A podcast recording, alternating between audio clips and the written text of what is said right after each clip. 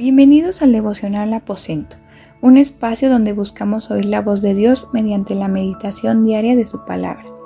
El día de hoy, sábado 27 de febrero, continuaremos meditando en el capítulo 18 de Mateo, de los versículos 10 al 20. El título es Amor del Padre. En estos versículos vemos cómo Jesús continúa hablando acerca de la importancia que tienen para él los niños y en general sus hijos y cómo es que no quiere que se pierda ni aún uno de ellos.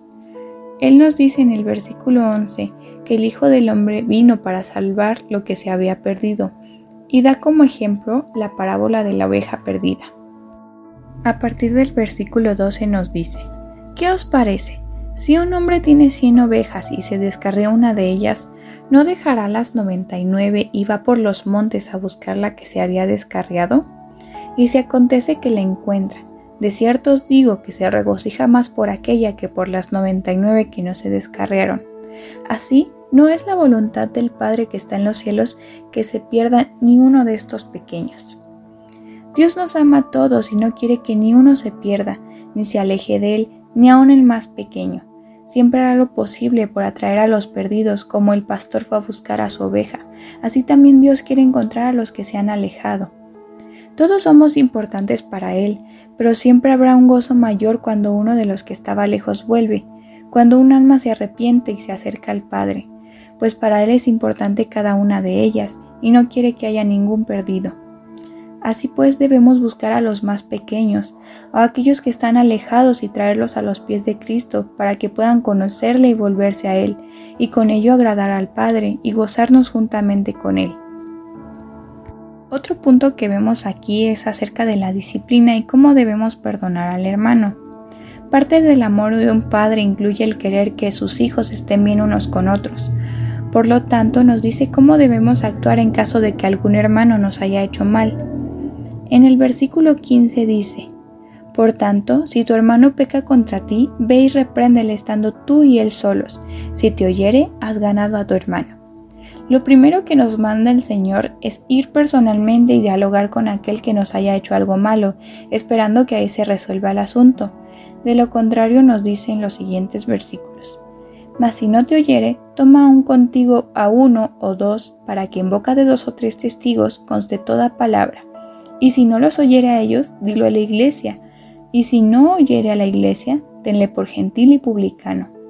Dios quiere que estemos bien entre nosotros y nos da oportunidades para hacerlo.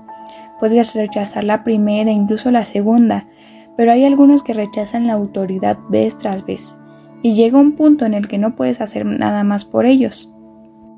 Y podríamos pensar, ¿por qué para Dios es tan importante que esté bien con mi hermano? Pues en el versículo 19 y 20 nos responde esto, y dice, Otra vez os digo, que si dos de vosotros se pusieren de acuerdo en la tierra acerca de cualquier cosa que pidieren, les será hecho por mi Padre que está en los cielos. Porque donde están dos o tres congregados en mi nombre, ahí estoy yo en medio de ellos. Aquí vemos cuán importante es la comunión entre hermanos y tener el mismo sentir y unirnos juntos en oración al Señor. ¿Y quién es mi hermano?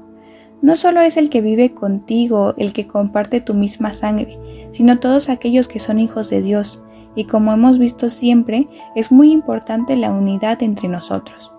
Por eso, no permitas que alguna contienda nos aleje. Y bueno, ahora podemos orar sobre esto. Señor, te damos gracias por lo que nos has hablado el día de hoy a nuestras vidas. Gracias porque a través de tu palabra podemos ver el amor que tienes hacia tus hijos y cuánto es para ti importante que no se pierda ninguno de ellos, ni aun el más pequeño. Ayúdanos para ser instrumento tuyo y atraer a aquellas ovejas perdidas y que se puedan volver a ti. Gracias por la oportunidad que nos das de convivir entre nosotros y de poder llamarnos hermanos. Ayúdanos a perdonarnos entre nosotros, que no haya más contiendas y podamos fortalecer nuestra unidad como hijos tuyos. Bendice nuestras vidas y no te apartes de nosotros. Amén.